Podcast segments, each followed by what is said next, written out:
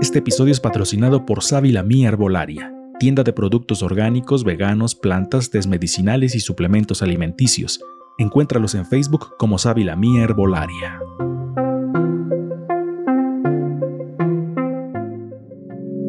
Ruido Producciones presenta.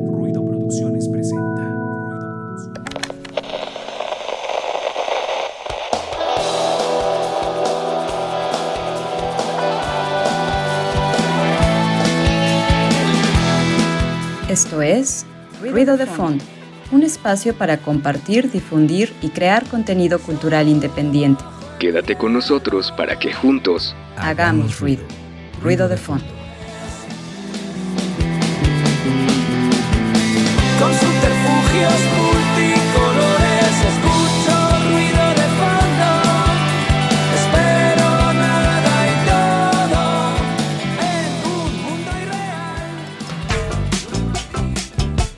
¿Qué tal amigos que nos escuchan a través de la frecuencia universitaria, a través de su radio? Si ustedes son todavía de los nostálgicos que escuchan la radio, pues les saludamos a través de ese medio y también por supuesto saludamos a todos aquellos que nos estén viendo a través de Facebook en nuestra transmisión en formato de video. Hola, ¿cómo están? Y también saludamos a los que estén escuchando esto en el futuro, que es su presente porque nos están escuchando a través de la transmisión en diferido en Spotify. Bueno, no transmisión, sino ya en formato, de alguna manera, como de podcast. Entonces, también saludos a todos aquellos que nos estén escuchando y también saludamos, como siempre, como cada semana, para iniciar al señor Darío Montiel allá en los controles de Radio Buab. Y la semana pasada, pues Radio Buab andaba de cumpleaños, entonces felicidades al ente invisible que se llama Radio Buab.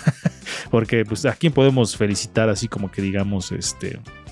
eh, a- A Don Radio WAP. a Don Radio Web, exactamente. Y mira, ahora vamos a cambiar de, onde- de orden. Esa voz que escucharon es la de Resendiz, que ya está por acá. ¿Qué tal amigos, amigas? Muy buenas noches. Hoy es un placer estar con, con todos ustedes como cada martes en punto de las 10 de la noche. Tenemos un programa súper especial y pues ya están con nosotros los demás ruidosos que ahorita los va a presentar Lalo Mendoza. Como que se destantearon, ¿eh? Aquí hay que, hay que estar a, la- a a las vivas. vamos a ver si se equivoca Angie Rocker, que ya está por aquí. Angie, ¿cómo estás? Hola amigos de Ruido de Fondo, pues espero que estén teniendo, estén teniendo, está bien dicho, bueno, que estén, que tengan una noche muy chida el día de hoy. Eh, recuerden que pueden interactuar con nosotros a través de redes sociales. Estamos como Ruido de Fondo MX en Facebook, Twitter, Instagram, YouTube y Spotify. Ahí nos pueden encontrar, saludarnos y también cotorrear, como dijeran los chavos. Y hablando precisamente de chavos, ya está por aquí también eh, Fabián Rosas. A ver, quiero ver con qué se va a equivocar. Lo voy a ver fijamente a los ojos a ver qué dice. ¿Cómo estás, amigo? Bien, bien, pero ahora soy chamaco, ¿no? Porque decía ujú. Entonces, muy buenas noches, ah, gracias por estarnos escuchando y pues espero que disfruten del programa. No, mejor me voy por la segura, ya no digo más. Ahí está el inicio de Ruido de Fondo presentándonos este, todos nosotros frente a todos ustedes o en sus oídos si es que solamente nos están escuchando. Vamos a iniciar como cada semana lo hacemos con la memoria histórico-sonora de este programa, la llamada Rocktrospectiva que ya lleva bastantes años sonando al aire. Hoy vamos a hablar de un guitarrista eh, muy importante, un guitarrista emblemático de este instrumento, así que vamos a escuchar esta cápsula. Quédense para saber de quién se trata. El pasado. El pasado. Suena en retrospectiva.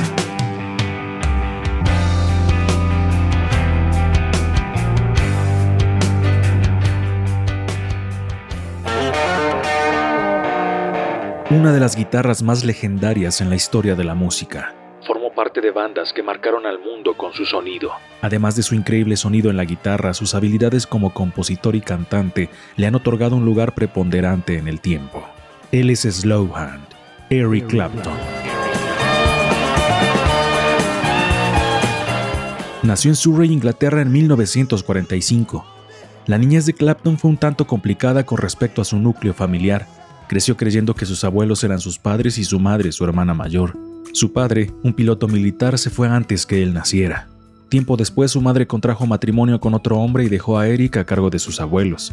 Eric se volvió solitario y malhumorado al enterarse de toda la situación.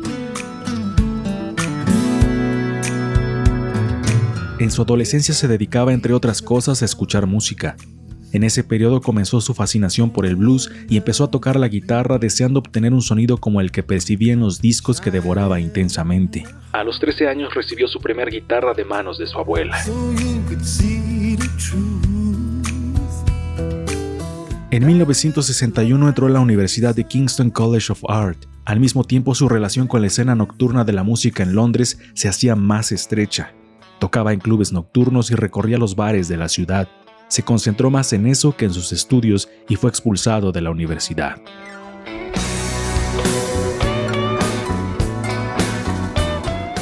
En 1963 fue reclutado para formar parte de una gran banda, The Yardbirds.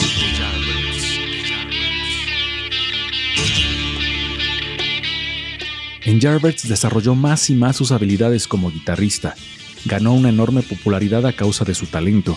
La banda escalaba en la fama y un paso importante fue convertirse en el acto principal del Crow Daddy Club, sustituyendo a los Rolling Stones, quienes salían de gira. Aunque la banda tenía un éxito moderado, no llegaba a la cima de la popularidad. Por ello, buscaron dirigir su estilo hacia el pop. Sería la canción For Your Love que los lanzaría a la fama. Pero Clapton y su compromiso con el blues no encajaban con este rumbo y decide dejar la banda.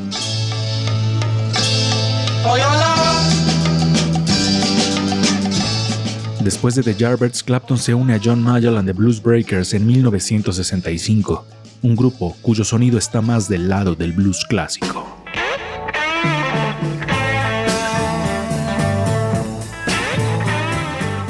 La fama de Clapton crecía con su talento. En las paredes de Londres aparece la frase Clapton is God. Clapton es Dios. En el disco John Mayall and the Blues Breakers with Eric Clapton se ponen de manifiesto sus grandes habilidades como guitarrista.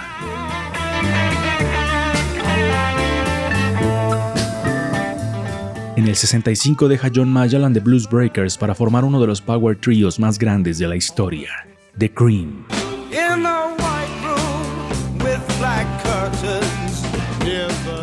Jack Bruce, Ginger Baker y Eric Clapton redefinieron el papel instrumental en el rock, enfatizando su sonido en el virtuosismo de largos solos como una especie de jam sessions, un sonido poderoso y psicodélico. La banda vendió millones de discos en Estados Unidos y Europa, pero las constantes peleas entre Bruce y Baker hicieron que la banda se separara.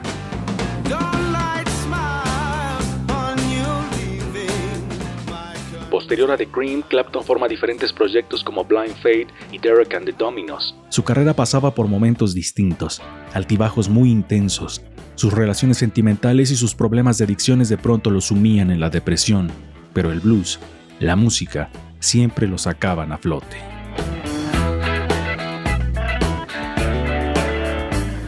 La carrera en solitario de Clapton es prolífica, dejándonos discos y canciones memorables.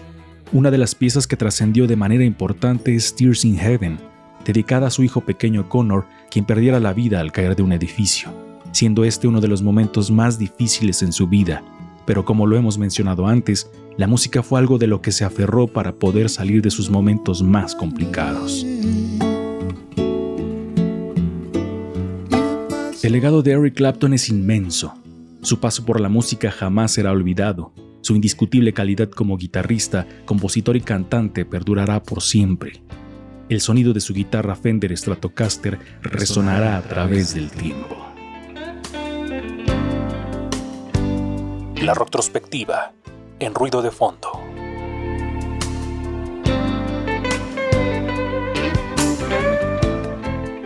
Ahí estábamos escuchando la retrospectiva, como ustedes lo vieron y lo escucharon, hablando del señor Eric Clapton, uno de los grandes guitarristas, eh, Fabián Rosas, que no lo conocía de bien a bien, sino tenía algunos datos, pero ahora ya sabe más de su vida de este señor. Pues es chamaco, ¿cómo lo va a conocer? Sí, la verdad nada más conocía muy poco de él y sus canciones así como más emblemáticas. Algunas ni siquiera sabía que eran de él, ¿no? Que ahorita lo descubrí. Este, una historia bastante interesante y bueno, de él más o menos lo sabía por un documental de George Harrison que de hecho dirigió Martin Scorsese, donde también una parte se enfoca en él. Ah, mira, pues ahí está el dato para los que ustedes eh, quieran buscar este documental, que pues tuvieron sus problemas ahí medio extraños, pero bueno, dejen- dejando eso de lado, Angie Rocker, un gran guitarrista que le dio muchas cosas al mundo de la música, que ya actualmente dice cosas bastante alocadas con eso de las vacunas, pero bueno. Y que también eh, pues tuvo que retirarse un poco de forma prematura. Bueno, no sé si tan prematuramente, pero eh, pues por todo este problema. Yo creo que eh, pues esa parte es, es muy triste, ¿no? O sea, cuando algún músico tiene que, o cualquier persona tiene que dejar lo que más le gusta hacer por alguna enfermedad, entonces sí está pues medio gacho, pero bueno, ahí dejó varias, varias cosas que se quedan para la historia.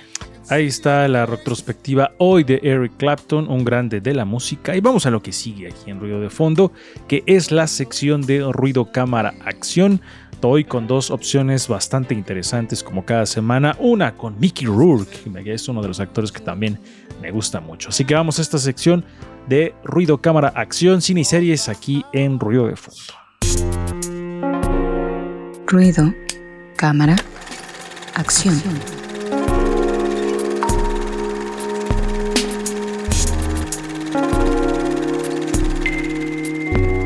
Ya regresamos aquí a Ruido de Fondo después de la cortinilla, así que vamos con la sección de Ruido Cámara Acción. Adelante, amigo Fabián, con las recomendaciones de esta semana. Bueno, este, como hace unos programas, este, hicimos dos películas que habían ganado la Palma de Oro porque se iba a ser el Festival de Cannes.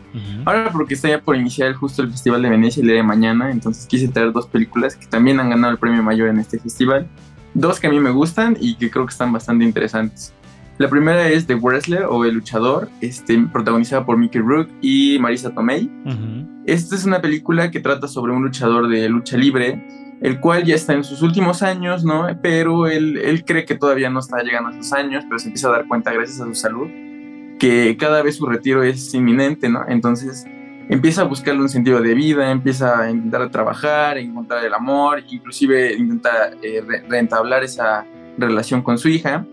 Eh, pero obviamente empieza a tener muchas dificultades, ¿no? La película es muy personal porque se acerca mucho a este personaje. Mickey Rourke yo creo que es su mejor actuación que ha hecho. Y aparte de todo fue un papel que lo hizo regresar al cine, ¿no? Porque él se había retirado por mucho tiempo y con ese papel regresó y regresó a lo máximo. Es dirigida por Darren Aronofsky, el cual eh, es muy conocido por El Cisne Negro o Requiem por un Sueño, ¿no?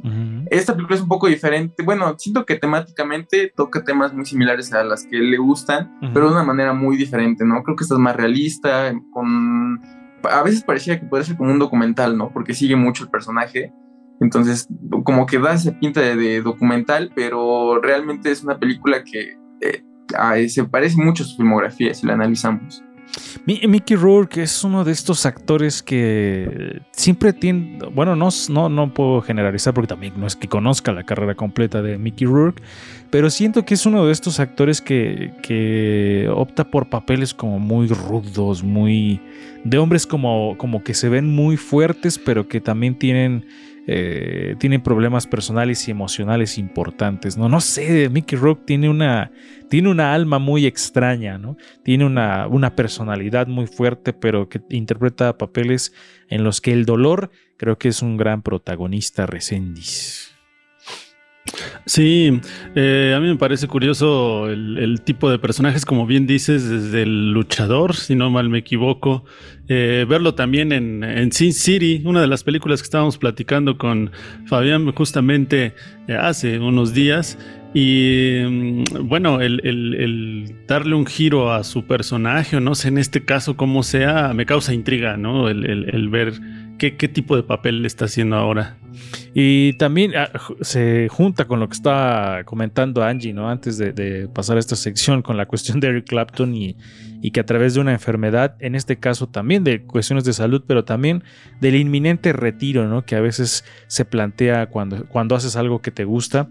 Y eso me recuerda que también estaba recientemente viendo unos videos de los Rolling Stones y veía yo a Mick Jagger y a la banda que ya son, ya son muy grandes, pero siguen ahí.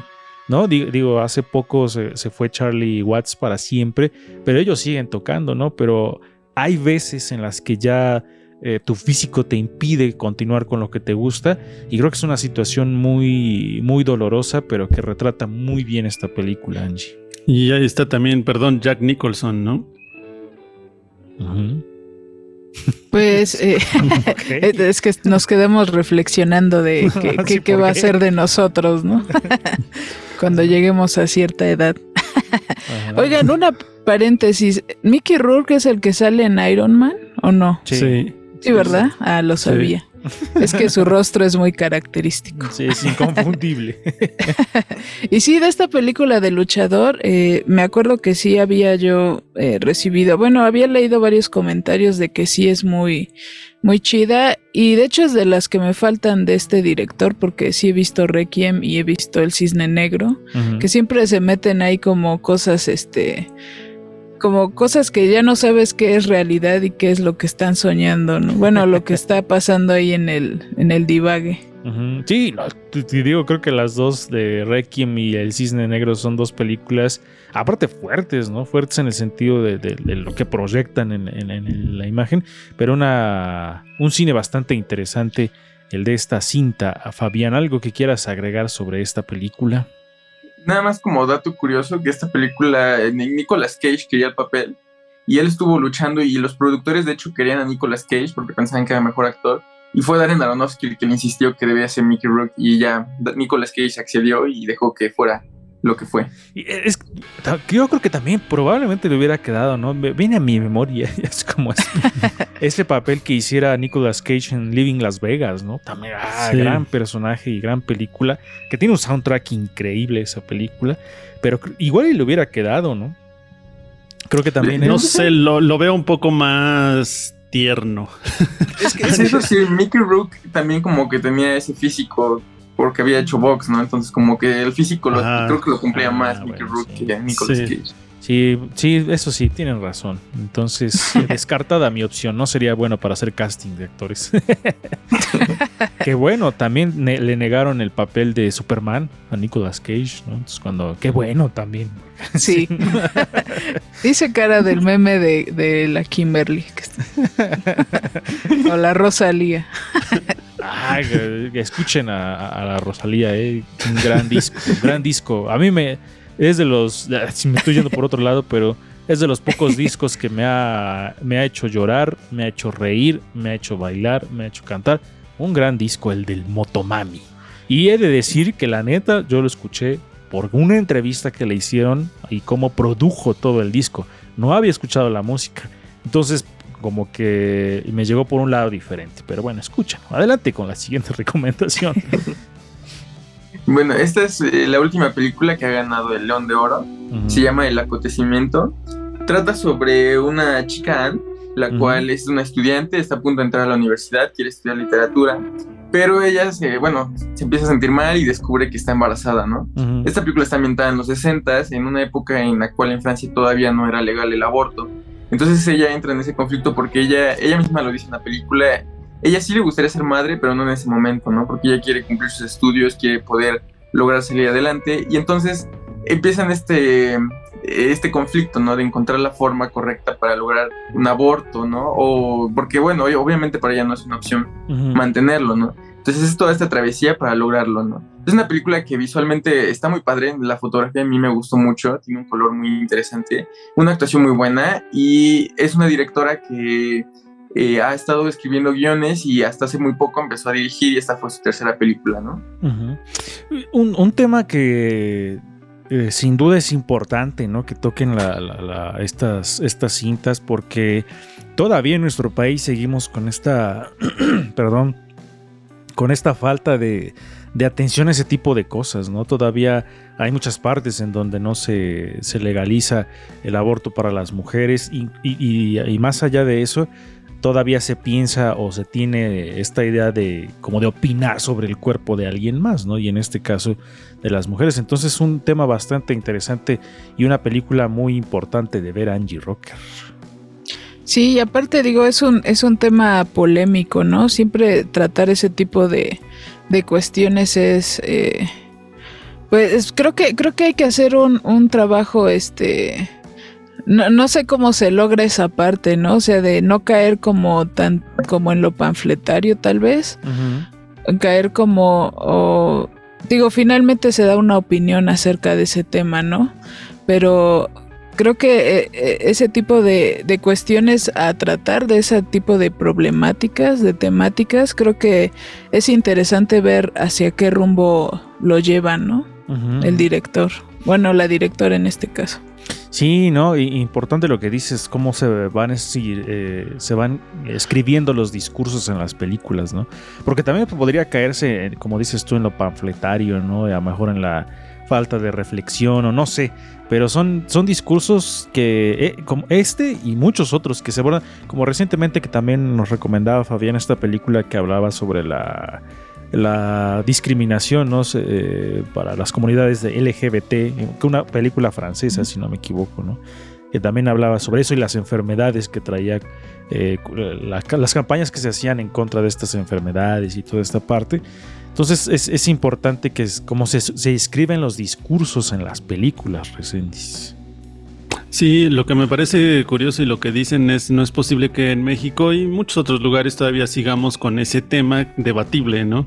Eh, y lo importante aquí que es cómo se pueden enfrentar estos temas o cómo se pueden tratar a partir del arte. El cine es uno de los grandes, eh, grandes expresiones artísticas para darle como otro enfoque, ¿no? A veces eh, es bueno que la gente vaya o en este caso la película, por ejemplo, que está recomendando Fabián, que es muy interesante. Justamente lo hacemos por eso, ¿no? Porque toca ese, ese tipo de temas sensibles y nosotros podemos incluso sensibilizarnos más. A veces nos cae, dirían, nos cae el 20 en una, en una película, en una canción, etcétera, etcétera. Exacto, creo que el punto importante aquí es la sensibilización, ¿no? Perdón, llanto como Lolita Yala. Este, e-, es importante que tanto coincidas o no, pero que te sensibilices. Eso es lo importante, mm. ¿no? Que, genere en ti una reflexión y es lo importante de las obras artísticas como en este caso. Y dejando un poco de lado esa parte del discurso, Fabián, señalas esta cuestión del color. A ver, platícanos por qué se te hace importante en esta película la cuestión del color. Bueno, es que su color está como muy no sé, tiene como un brillo muy interesante, ¿no? Este, de hecho, cuando estábamos viéndola, como comentábamos que era, como que sí se siente que fue una película como hecha de los 60, ¿no? Como que sí le dieron una estética muy así, como si fuera una película más antigua, ¿no? Y creo que el color logra muy bien eso, ¿no? Porque se siente como muy natural, pero al mismo tiempo como que brilla, ¿no? Entonces, o sea, como que es muy interesante la forma en la que llevó a cabo el color. No, no sé cómo, no sé por qué sería la razón, pero creo que está muy padre esa, esa parte. Y bueno, el cuadro, ¿no? Que el cuadro siempre es este cuadrado, entonces no sé, como que visualmente, a pesar de que no sea como gran llamativa, creo que sí tiene aspectos interesantes. Sí, es, importante este tipo de elementos, ¿no? Que los vaya uno apreciando en las películas, porque de pronto se nos pasan desapercibidos a las personas que no tenemos un lenguaje desarrollado en la cuestión cinematográfica, pero justamente para esto es este espacio, ¿no? Para que ustedes también digan, ah, con que eso hay que observarlo. Entonces, para que cuando después vean las premiaciones de los Oscars digan, ah, por razón se lo dieron a esa película. Para que vean que aquí se aprende siempre. Amigo, ¿dónde las podemos ver? Eh, The Wrestlers está un poco difícil de conseguir, pero vi que estaba cargada ahí en YouTube, entonces gratuitamente ahí está. Y este, el acontecimiento se encuentra disponible en HBO. Ok, ok. Oye, ¿no sabes si va a, va a seguir existiendo HBO o no? ¿O qué va a pasar? Por el momento hasta el 2023 sigue existiendo. Ah, no nos preocupemos hasta que llegue. Ahora vamos con Mujeres en Frecuencia y Angie Rocker. Adelante, Angie. Bueno, pues esta semana en Mujeres en Frecuencia vamos a conocer más del trabajo de esta fotógrafa que se llama Tony François, que la hemos visto eh, fotografiar a muchos músicos. Entonces vamos a conocer más de Tony François y esto es Mujeres en Frecuencia. Mujeres en Frecuencia. La disciplina, congruencia, sensatez, enfoque y la pasión son características que describen a la fotógrafa Tony François. Ella nació el 23 de noviembre de 1980 en la Ciudad de México y pasó gran parte de su vida en Tacubaya. A los 16 años luchó contra el linfoma de Hodgkin. un tipo de cáncer en los ganglios linfáticos. Tras esta dura etapa de su vida, continuó con sus estudios en el Instituto Tecnológico Autónomo de México, el ITAM, en donde comenzó a cursar contaduría y administración de empresas, carreras que abandonó para cursar la ingeniería en computación. En este tiempo asistía a conciertos de punk y surf en el multiforo Alicia y se desempeñaba como programadora web de sitios de músicos como Alex Intec, Fobia, Morbo, Hash, entre otros. Para alimentar las galerías de fotos de dichos sitios decidió utilizar las fotos que ella capturaba. En 2006 lanzó el blog Tono TV, en el cual publica sus fotografías, diseña y sube los contenidos. Desde su lente hemos visto a infinidad de bandas como Mex Futura, Iggy Pop, Cadavar, Smashing Pumpkins, Rage Against the Machine, Surdoc, Molotov, entre muchos otros. En una entrevista que le realizaron en Rock 101 comentó, Siento que la gente cree que es un premio poder tomar fotos en un concierto, poder estar cerca del artista, pero a mí me vale. No me interesan ellos como figura de ídolo. Los veo como una persona a mi nivel que trabaja como yo. No son superiores ni nada. Entre todos nos ayudamos. Con su actividad profesional, Tony François combate con varios estereotipos desde los prejuicios de la feminidad y del desempeño de la labor fotográfica. Mujeres en frecuencia en ruido de fondo.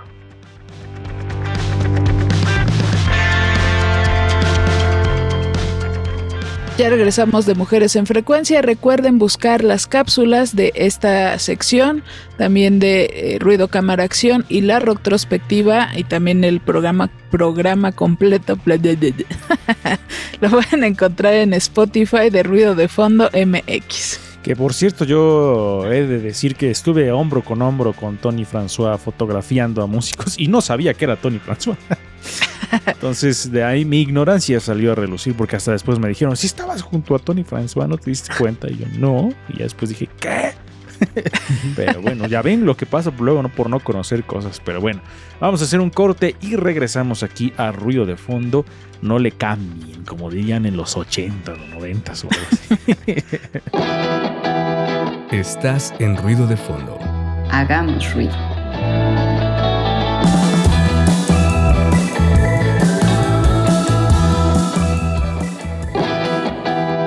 Estás en ruido de fondo. Hagamos ruido.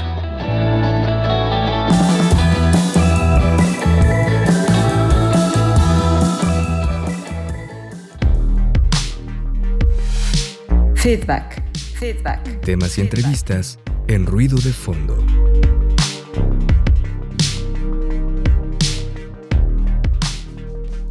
¿Qué tal amigos de Ruido de Fondo? Ya estamos de regreso después del corte y creo que no se los dijimos al inicio del programa, pero bueno, se los decimos ahorita. Hoy vamos a tener un invitado que ya lo vieron ustedes en episodios pasados de este programa eh, y hoy viene en- en- no en calidad de invitado como entrevista, sino en una especie de colaboración que esperemos que no sea la última, que no sea la única esta, esta noche aquí en Ruido de Fondo y que venga más seguido, porque vamos a estar platicando sobre divulgación histórica, algo que desde hace muchísimo tiempo pues tenemos planeado hacer y no se ha concretado por una o alguna otra cosa.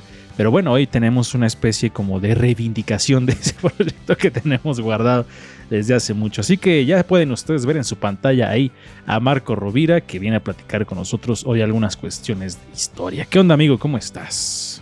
¿Qué tal, Lalo? Como siempre, un gustazo con estar contigo y con ustedes. Bien, gracias aquí desde Perfecto. la CDMX. Perfecto, y bueno, ya ustedes vieron desde el inicio del programa Angie y a Fabián que están por aquí. Resendiz, quién sabe dónde fue. Dice, ahorita vengo, iba, creo que iba a pasear a su gata. Entonces, por ahí ha de andar Resendiz, a ver si al ratito se conecta. Pero bueno, mientras tanto, amigo, hoy vamos a platicar. eh, nos sugeriste un tema que me pareció por demás interesante. Y es que es, es muy cierto y es bien sabido que todos de alguna manera tenemos una, un acercamiento con la historia, querámoslo o no y a través de diferentes cosas ¿no? en las que todos estamos involucrados. Es decir, por ejemplo, eh, algunas series que hemos visto en la, en la televisión o en las plataformas de streaming, algunas películas, eh, videojuegos, como mencionábamos también, cómics incluso, todos estos elementos que conforman la cultura pop también han sido eh, de alguna manera salpicados por la historia, por los temas históricos. Entonces, no, la gente no está tan ajena a la historia como cree, ¿no? Entonces, eso es más o menos de lo que vamos a estar platicando. Y ahorita el señor Marco Rovira nos dará más norte en este tema que vamos a abordar. Así que adelante, amigo, te dejamos y luego ya te iremos interrumpiendo con nuestras clásicas tonterías. No, no, no, pues está perfecto.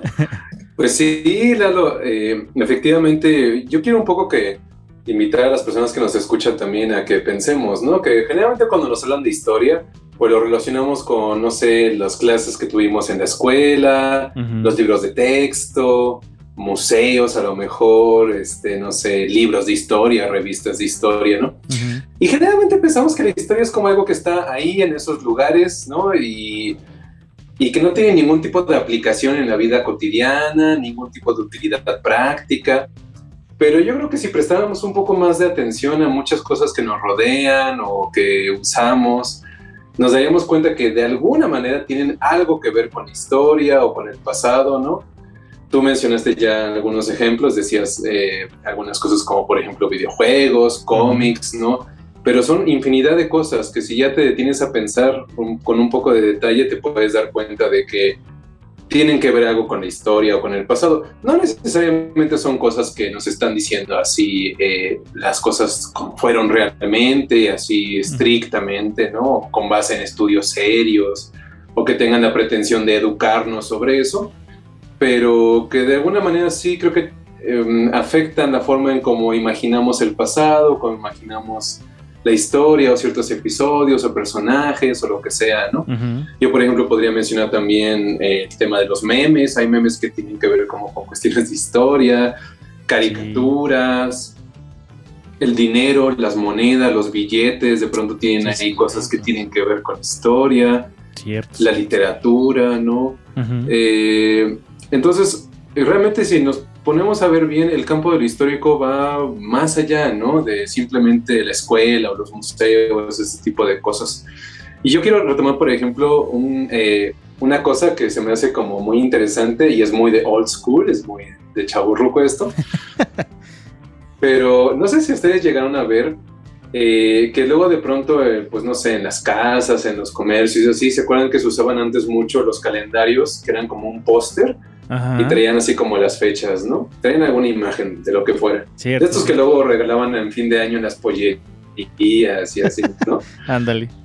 Y yo recuerdo mucho eh, que había una imagen que veía en varios lugares que era como se veía el Pucatepe y el Sigua, ¿no? Al fondo y enfrente una especie como de personas aztecas o algo así, ¿no? Una, una, mujer que estaba ahí como la mujer dormida, ¿no? La princesa azteca supuestamente, ¿no? Y el guerrero azteca y la muerte y no sé qué. A lo mejor nosotros vemos eso y no decimos, mira, esto es historia, tiene que ver con historia, ¿no?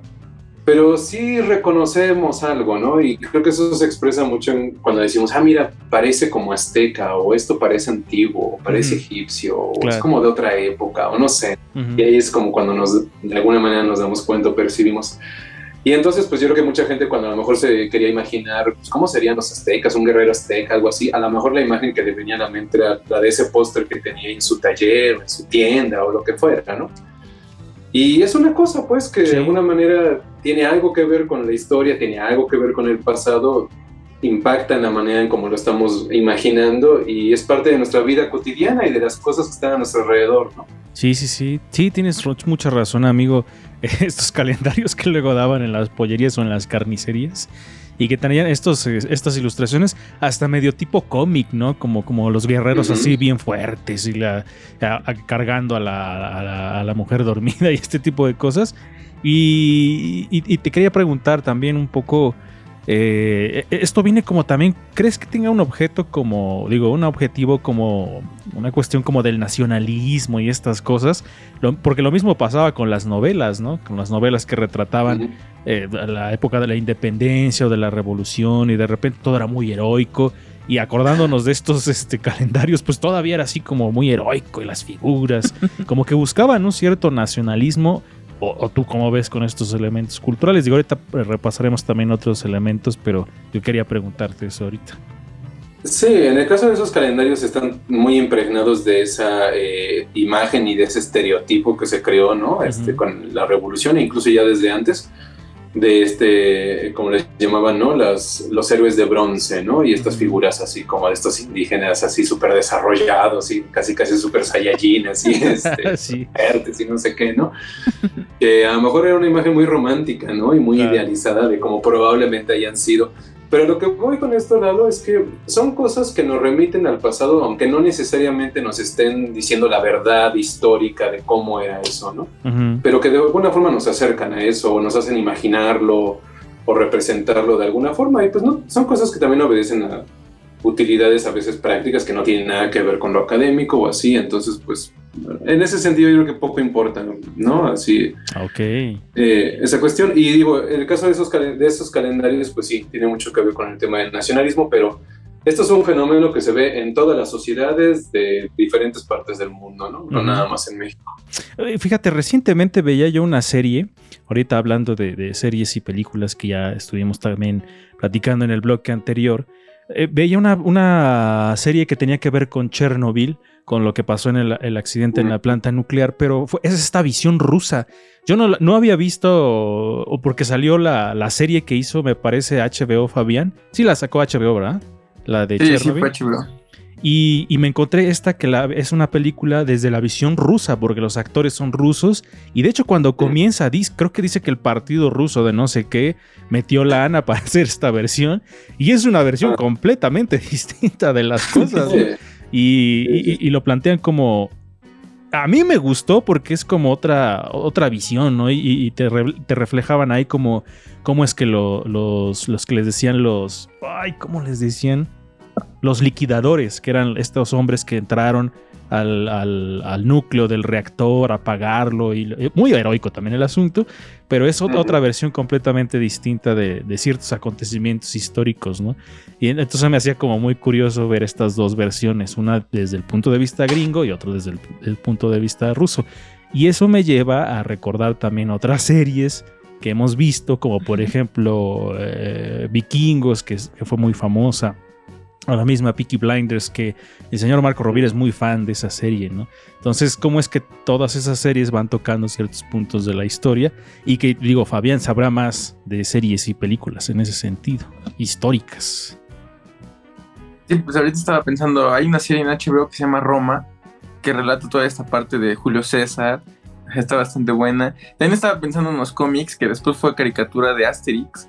No, este personaje galo que cuenta muy... Bueno, para mí fue mi introducción a Cleopatra, por ejemplo. Ajá. Que el personaje de Cleopatra yo la llegué a conocer gracias a estos cómics.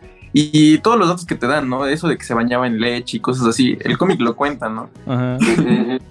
Este, también pensaba, bueno, unas películas como muy comerciales, las de X-Men, ¿no? Que creo que contaban mucho esta parte de los misiles en Cuba, Ah, este, esto de Vietnam.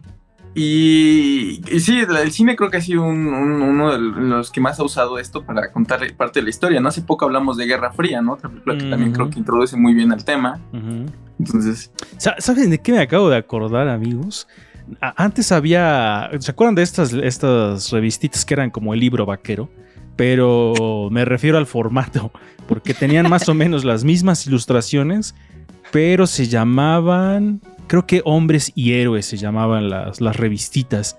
Y eran revistas que, que- abordaban de pronto la Segunda Guerra Mundial, que abordaban a lo mejor eh, alguna cuestión de Roma o de Egipto y que también era una cuestión como muy heroica. Pero yo me acuerdo que esos fueron mis primeros acercamientos también a la historia, ¿no? Porque estaban aquí en mi casa. Eran como, como fascículos que vendían en los puestos de revistas y de repente me ponía a leerlos y pues como venían con ilustraciones así como muy coloridas y todo. Y desde ahí me empezó a llamar un poco la, la atención la historia, ¿no? Entonces, ¿cómo es que en ciertas cosas te vas fijando que se van introduciendo en tu mente, amigo Marco Rovira? Sí, totalmente así funciona, ¿no? Como si fuera algo así muy este oculto y que no te das cuenta siquiera, pero que está ahí al final de cuentas, ¿no? Y que influye en la manera en cómo vas imaginando y pensando el pasado, la historia. Eh, ya hablamos, por ejemplo, bueno, del calendario, hablamos ya de las caricaturas un poco, de las películas, pero hay muchas cosas. A mí el tema de los videojuegos también me parece como bien interesante, ¿no? Ujú. Eh, yo tuve la oportunidad cuando fui más morro de jugar Age of Empires, un Ujú. jueguito que era de computadora. No mames, me mamaba así cañón ese, ese juego, me encantaba. Porque además de que jugabas y te entretenías ahí creando tu civilización y aniquilando a las otras, y ya sabes, ¿no? La naturaleza genocida del ser humano. Pero, pero estaba chistoso porque yo me acuerdo que si le picabas a, a cada cosita, te aparecía como una ventanita donde te daba como descripción, que sí era una investigación más o menos seria, ¿no? de que te decían, ah, esta cultura existió, o esta civilización existió en tal época, en tal lugar, y estas fueron sus características principales, y bla, bla, bla, y así, ¿no? Incluso podías jugar las campañas y ser como algún tipo de personaje histórico, así como William Wallace, uno, alguna cosa así, que luchabas contra los ingleses y no sé qué. Entonces, este, y bueno, en general el campo de los videojuegos creo que tiene varios casos. Ahora en la pandemia, con el encierro, me puse a jugar God of War de PlayStation es como la historia supuestamente de un semidios espartano que va por las ciudades de la antigua Grecia haciendo misiones y no sé qué, con unos gráficos bien chidos, la neta, ¿no?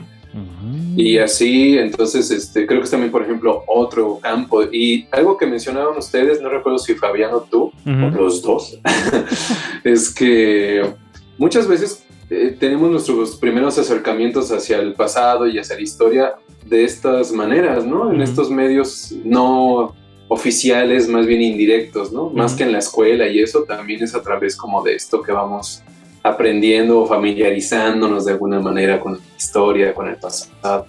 No sé, Angie, por ejemplo, tú, ¿qué, eh, ¿qué cosa te viene a tu mente así que a lo mejor tenga que ver con esto?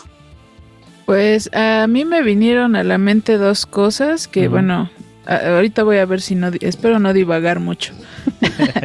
Pero, eh, bueno, era el ejemplo de dos, bueno, creo que tres películas, las dos de ellas no las he visto bien, pero de cómo la, pues los hechos históricos marcan tanto nuestra vida. Por ejemplo, esta película, la de Goodbye Lenin, de una mujer que, que cae en coma eh, en una, una, parte de, en el 89 y despierta ya que pasó todo esto del muro, etcétera. Entonces, cómo cambió todo el mundo y no, no le pueden explicar que ya todo es diferente a como ella recordaba, ¿no?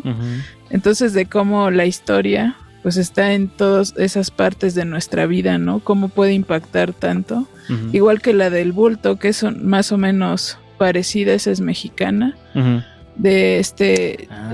chavo, ¿no? Que en el 68 se supone que queda igual en coma y despierta después y ya no tiene familia. todo eso, ¿no? Que esa película me, me, gustó porque no manches cómo representa este, este choque, ¿no? Entre el, momento en el que se durmió este personaje del bulto y se despierta y ya todo es diferente, ¿no? Ya... Eh, él, por ejemplo, pertenecía a esta izquierda muy radical en esos momentos de los 60 y cuando despiertas como que pues, ya todos se llevan y ya todo es lo mismo y dice, ¿cómo es posible? Y se entera que su, creo que su cuñado, no sé qué, este que antes era como que militaba así en la izquierda con él, ahora ya pertenecía al PRI, ya hasta tenían puesto político y se pelean ¿no? en una cena porque dice, ¿cómo es posible que ahora ya estés de parte de esas facciones de la política y cosas así?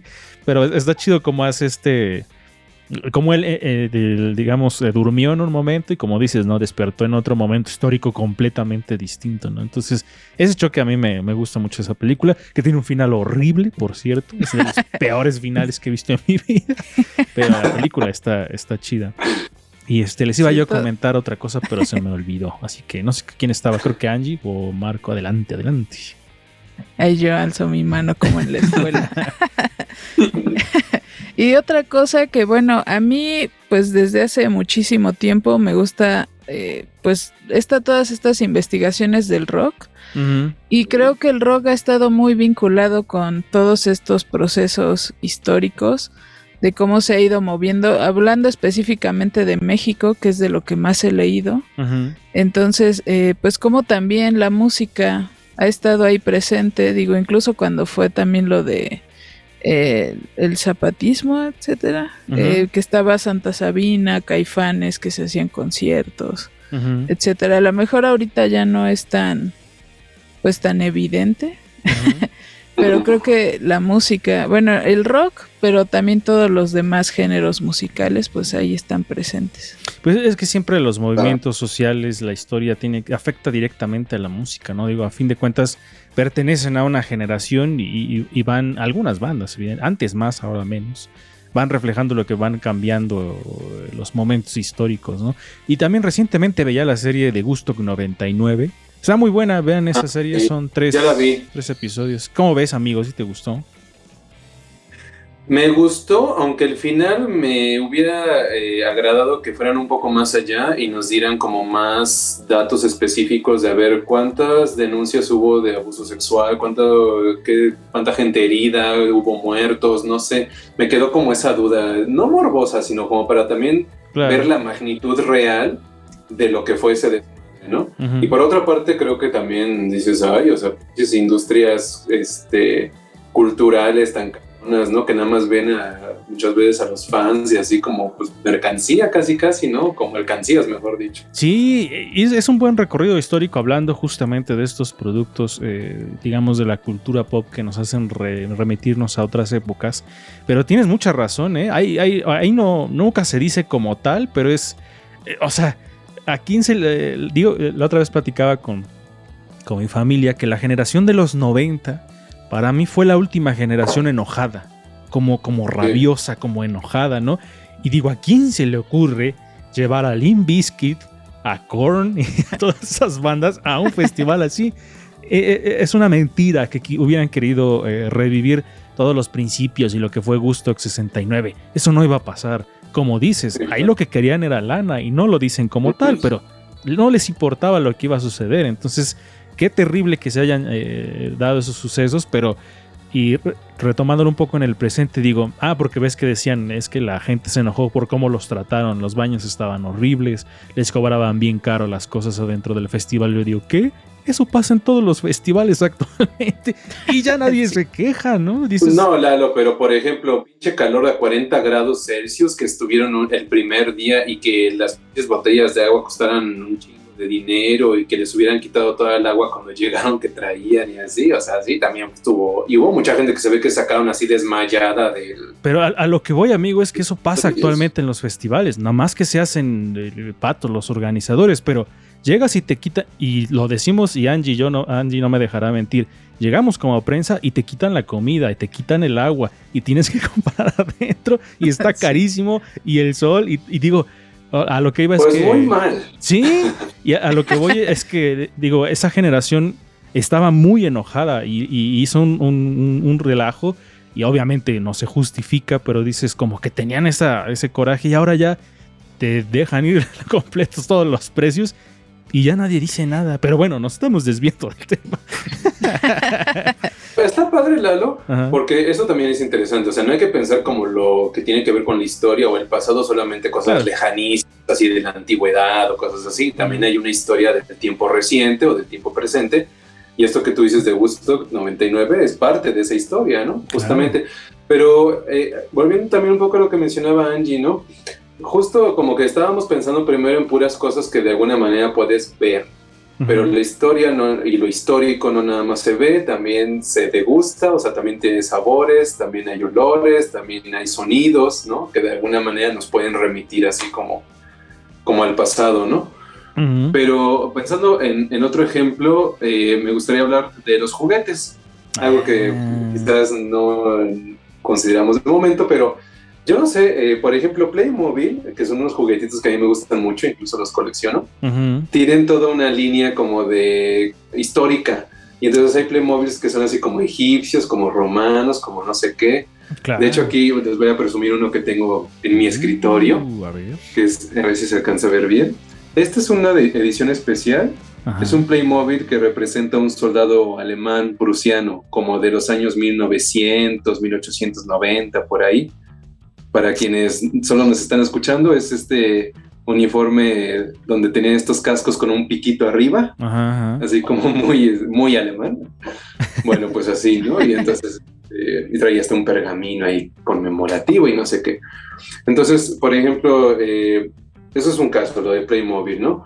Yo me acuerdo también cuando era morro que afuera de la primaria y así, en los puestitos que había de dulces y juguetitos de plástico chinos y así, Ajá. Eh, había unos que estaban bien cagados que se llamaban bárbaros contra vikingos. No sé si alguno de ustedes llegó a ver eso. Eran unas figuritas así muy chiquititas que representaban según a bárbaros o a vikingos, como si fueran dos grupos. y traían una madre de plástico que era según una ballesta y le ponías una canica y entonces con una liga así funcionaba la ballesta según y el, el chiste era así como atinarles, ¿no? Y tirarlos así. Ah, mira. Entonces, también recuerdo, por ejemplo, que llegué a tener un turista arqueológico. Entonces me hizo, estaba bien padre, pero era como una edición de estas raras especiales que sacó Elina y que llegué, mi mamá llegó a ver en alguna tienda y como sabía que me gustaba lo de la historia y así, lo compró. Entonces era un turista como un turista normal, pero lo que comprabas eran zonas, zonas arqueológicas, ¿no? Podías comprar que Teotihuacán, que Chichen Itza, que no sé qué. Y en vez de poner hoteles y restaurantes, ponías cabezas olmecas o pirámides. Ah. Qué Sí, estaba como chido. súper chido y lo perdí, qué triste. No, no, no me acordaba de, de estos muñequitos que les digo, aparte de los Playmobil, que ahora que he descubierto mi pasión por fotografiar juguetes, ahora quiero comprar juguetes para fotografiar. Pero, y, Sí. y quiero justamente también esas, esas series históricas. Y ahorita que comentabas lo de estos muñequitos que vendían afuera, pues un poco también funcionaban así los dinosaurios, ¿no? Que te vendían los dinosaurios de plástico y a veces hasta te decían, eh, te traían un nombre de alguna etapa de- del Jurásico o el Cretácico, que nada tenía Sí. que ver, pero, pero ahí venían los dinosaurios, ¿no? Y de alguna manera te remitían también a la historia. Y casi se nos acaba el tiempo porque la plática se pone bastante chida, entonces el tiempo se va volando, pero no queremos irnos sin que, eh, Fabián, coméntanos un par de películas que tengan un tema histórico que digas, estas no se las pueden perder. Igual Angie también algo que tenga que ver con la música antes de irnos. Pero mientras, adelante amigo Fabián, ¿qué nos recomendarías para ver dos cosas que digas de cuestión histórica, esto no se pueden perder? O quizás así como que ahorita que estaba viendo películas japonesas, podría ser como Los Siete Samuráis. ¿no? Una película que creo que te da mucho contexto de la época y del Japón feudal, ¿no? Ok, ok. Y ah, bu- bueno, ahorita que están mencionando los muñequitos, no me acordé que también en el Oxxo vendían antes muñequitos de indios contra vaqueros, ¿no? Entonces ahí Ah, tenían los muñequitos. Y pues de ese tema pensaba quizás en El bueno, el malo y el feo, ¿no? Mm, Una película clásica de western y que también es como contextual, ¿no? De la época del viejo oeste en Estados Unidos. Ah, mira, sí es cierto, un clásico, chido. ¿no? Que, que- que la música trascendió completamente, ¿no? La del bueno y el malo y el feo es algo de lo que a lo mejor ni siquiera hemos visto la película, pero la, el soundtrack de la de, de esa de esa cinta, como se decía antiguamente, se nos quedó en la, en la cabeza. Adelante, Angie, ¿qué- ¿con qué cierras esta charla? Pues eh, a mí lo que me pareció un ejercicio interesante también como de autodocumentarse, pues fue lo que hicieron en el 68, en 1968, esta serie de corridos de Judith Reyes, donde va narrando pues cómo fue desarrollándose el movimiento y bueno, ella recuerden que pues también la encarcelaron y pasaron cosas muy pues represivas hacia su persona. Entonces, pues chequen estos corridos, los encuentran en YouTube, ponen a Judith Reyes y ahí pueden encontrar varios de ellos. Perfecto. Pues se nos ha acabado el tiempo en esta charla. Esperemos que le, le digo a, Marco que no sea la última vez que, ni, eh, que colabora con nosotros. Así que si todo sale bien, nos irá trayendo temas que tengan que ver con la historia. Porque te digo, era algo que queríamos hacer desde hace mucho. Esta cuestión de la divulgación histórica. Muchas gracias, amigo, por estar en esta em- emisión. No, gracias a ustedes. Y solamente me gustaría cerrar diciendo que, pues miren, finalmente todo esto que hemos dicho demuestra que eh, seamos conscientes o no, nos guste o no, la historia forma parte de nuestra vida, está presente en muchas cosas que nos rodean. eh, y esto demuestra de alguna manera que es algo que nos pertenece a todos y que tiene muchas aplicaciones en nuestra vida, aunque quizás a veces no pensamos en eso o no valoramos eso. Y me da mucho gusto haber estado con todos ustedes para poder un poco plantear esta idea, plantearla a toda la gente que nos escuche y que nos ve también esta reflexión y pues ojalá que lo hayan disfrutado. Esperemos vernos todavía por aquí. Muchas gracias. Perfecto, así cerramos esta emisión de Ruido de Fondo. Les agradecemos a todos. Recuerden que nos pueden encontrar en donde Angie. Nos pueden encontrar en todas las redes sociales como Ruido de Fondo MX, Facebook, Twitter, Instagram, YouTube y Spotify. Perfecto, nosotros nos vemos la próxima semana con otra emisión de Ruido de Fondo. Bye.